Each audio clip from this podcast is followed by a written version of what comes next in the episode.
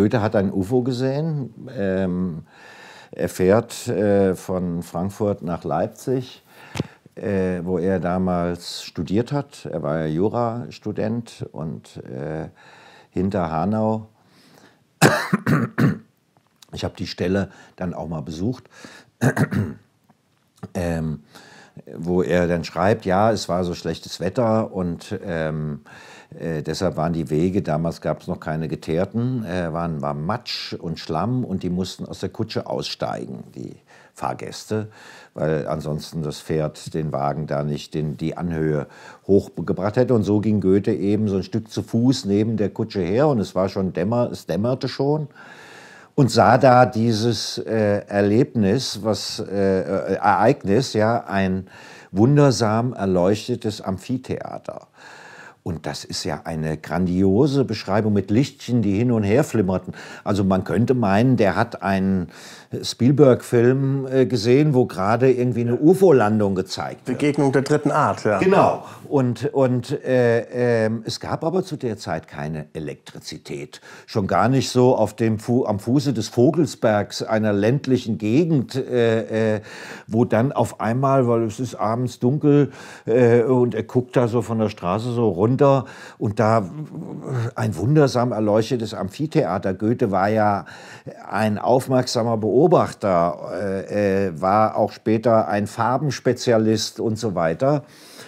Und wird Glühwürmchen wohl davon unterscheiden und können. konnte war ein Naturexperte und Minister für Bergbau äh, in Weimar und so weiter. Also äh, äh, war damals ähm, auch kein Naivling, der sich da irgendwie was ausdenkt, sondern das sind seine Beobachtungen, die er in seinem Tagebuch dort aufschreibt. Und ähm, äh, dann spricht er mit dem Kutscher darüber, als das Pferd dann endlich, die Pferde dann endlich oben angekommen sind und sie wieder einsteigen, sagt er zu dem Kutscher, haben Sie das auch gesehen? Und der Kutscher tut es dann so in klassischer Art, wie wir es bis heute haben, äh, äh, mit so einem ja, physikalischen Argument ab und sagt, naja, der Mond hat sich da unten in dem Teich gespiegelt. Ja, ja Sumpfgas. äh, also Goethe äh, sieht und beschreibt das ja, und hat überhaupt keinen Grund in seinen Tagebüchern da jetzt besonders äh, äh, fantastische Ereignisse aus dem Hut zu holen oder sich auszudenken. Nein, er beschreibt das, was er da gesehen hat. Und der Kutscher bringt sozusagen die klassische, die Banker-Position äh, auch schon 1768 an den Tag, ähm, die das nicht wahrhaben will und irgendwie eine simple äh, physikalische Erklärung, ja, der Mond hat sich da im Teich gespiegelt. Und hat Goethe ein UFO gesehen? Äh, ähm, alles scheint so. Nach dieser Beschreibung äh, hat Goethe ein UFO gesehen. Und äh, weil, weil es natürlich damals keine Flugzeuge gab und schon gar keine fliegenden Untertassen und es auch kein Kino gab und keine Elektrizität äh, äh, und all das, was wir heute sozusagen mit dem um den Begriff UFO rum, inklusive allen möglichen Science-Fiction-Filmen assoziieren, was es damals nicht gab.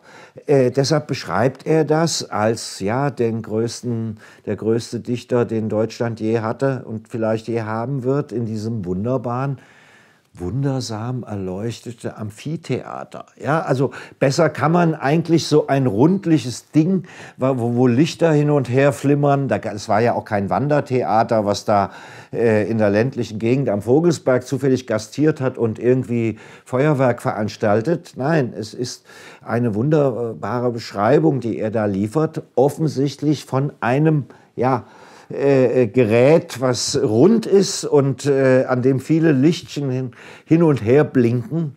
Sieht alles, wie gesagt, nach einer von Spielberg inszenierten oder von Jacques Vallée beschriebenen UFO-Landung aus, was Goethe uns da berichtet. 30 Jahre hast du dich wahrscheinlich jetzt mit UFOs beschäftigt, nehme ich an. Wahrscheinlich ja, so. Länger. Mhm. Ja.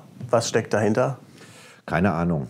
Also ich bin nach wie vor, und ich habe es ja eben schon gesagt, je tiefer man in Dinge eintaucht, umso mysteriöser werden sie. Ich habe damals äh, so Anfang der 90er auch einige äh, Konferenzen besucht, habe mit äh, den Leuten, äh, äh, diesen Entführungsopfern Interviews gemacht und auch mit Erich von Däniken und mit verschiedensten Forschern in dem Bereich gesprochen, habe auch darüber berichtet, äh, nicht mit einer von vornherein ablehnenden Haltung, ähm, sondern auch mit einer, äh, äh, ja, die, die erstmal zulässt, äh, weil wir, wie eben auch schon erwähnt, unsere Natur und unser Universum und uns selbst bis heute noch nicht richtig verstanden haben, äh, äh, nicht auch äh, ja, solche äh, Dinge äh, erstmal vielleicht akzeptieren müssen.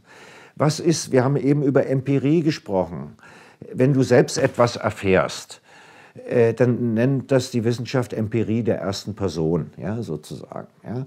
Und jetzt könnte man sagen, das, was ich vorhin beschrieben habe aus meiner Kindheit, dem, diesem Äthertraum, das war halt nur ein Traum, du hast den halt nur besonders intensiv erlebt und was da du auf den Pilzen gespürt hast, das war eben auch nur eine Halluzination und keine wirkliche, äh, äh, ja, ähm, andersartige Erfahrung. Wir können das alles erklären mit unseren herkömmlichen äh, äh Kategorien. Wir können auch Nahtoderfahrungen erklären, weil äh, die Zirbeldrüse produziert Dimethyltryptamin, DMT, einen der stärksten psychedelischen Substanzen, die im Übrigen auch im Ayahuasca, dem heiligen Trank der südamerikanischen Schamanen, enthalten ist. Und wenn der Mensch stirbt, wird eben DMT ausgeschüttet und produziert dann diese Halluzinationen. So ist so eine materialistische Erklärung dieser Nahtoderfahrungen. Aber äh, warum jetzt, wenn dem so ist, Witzigerweise produziert die Zirbeldrüse das DMT und die hat Descartes, René Descartes, der ja, große Wissenschaftler, der unseren heutigen Rationalismus äh, erfunden hat, sozusagen, äh, die hat, den hat Descartes als den Sitz der Seele angenommen, die Zirbeldrüse. Die produziert aber eben diverse äh, ja, Enzyme und, und, und Stoffe, wie unter anderem eben Dimethyltryptamin. Und, ähm, und da kommen wir zu einem interessanten Thema, denn es gibt ein Buch ähm, äh, von Rick Strassmann, DMT, das Molekül des Lebens. Genau, das Molekül des Bewusstseins. Das Bewusstsein. Es wird darin ähm, erzählt, dass Leute, die DMT genommen haben, ganz ähnliche Erfahrungen haben wie die, die behaupten, von Außerirdischen entführt worden zu sein. Genau. Wie passt das jetzt zusammen? Das passt natürlich für mich wunderbar zusammen, weil äh, ähm, äh, diese Entführungsfälle, die berichtet sind, ähm, und auch die Erklärungen, die dafür gemacht werden, die kommen ja letztlich ohne eine Bewusstseinsdimension auch nicht aus. Äh, äh, wir haben ja schon bei dem Großvater von Charles Darwin, also nochmal 100 Jahre vor oder 80 Jahre vor Darwin, der ebenfalls schon die Natur beobachtet hat und erforscht hat, äh, die Entdeckung der sogenannten Elfenkreise hat er sie damals genannt. Heute würden wir da vielleicht Kornkreise zu sagen. Ja? Äh, also äh, auf einmal auf einem Feld niedergetrampeltes Gras, zu der sich zu, zu Zeiten von Darwins Großvater die Naturforscher den Gedanken gemacht haben, ja, da tanzen die Elfen. ja, Elfen war der Begriff sozusagen für Außerirdische vor 200, 300 Jahren. Ja, diese, diese Naturwesen und die Gnome und, und, und was wir alles in unserer Mythologie an Figuren haben, das sind ja auch alles Außerirdische. Ja. Das sind ja, äh, äh, dass wir heute denken, naja, die müssen von Centauri, Reticula oder weiß der Geier von irgendwelchen Planeten kommen mit irgendwelchen super Hightech-Flugzeugen. Äh, die kamen damals eben auch schon und haben im Kreis getanzt, die Elfen. Und wer als Mensch in diesen Elfenkreis hineingezogen wurde, für den waren Raum und Zeit auf einmal verschwunden. Die Menschen waren oft wochenlang, monatelang verschwunden wurden sozusagen als vermisst gemeldet und als tot oder sonst wie, die waren weg. Und dann kamen sie auf einmal wieder und erzählen Geschichten, ja, dass da die Elfen getanzt haben und äh, ähm, ja, dass sie da in der Elfenwelt sich aufgehalten haben. Und ich habe diese Entführungsfälle da immer auch mit solchen äh, äh, berichteten, auch empirisch äh, äh evidenten Erzählungen äh, äh, genommen, in Verbindung gebracht. Und insofern macht es durchaus auch Sinn, äh, jetzt das DMT, was eine stark bewusstseinsverändernde Substanz ist, auf DMT oder Ayahuasca, äh, äh, wie es in Südamerika heißt, also diese Baumrinde, aus der die DMT-haltig ist und aus der dieses Sakrament der äh, südamerikanischen Indianern seit tausenden von Jahren gebraut wird dann. Ein bitteres Zeug, was man trinkt.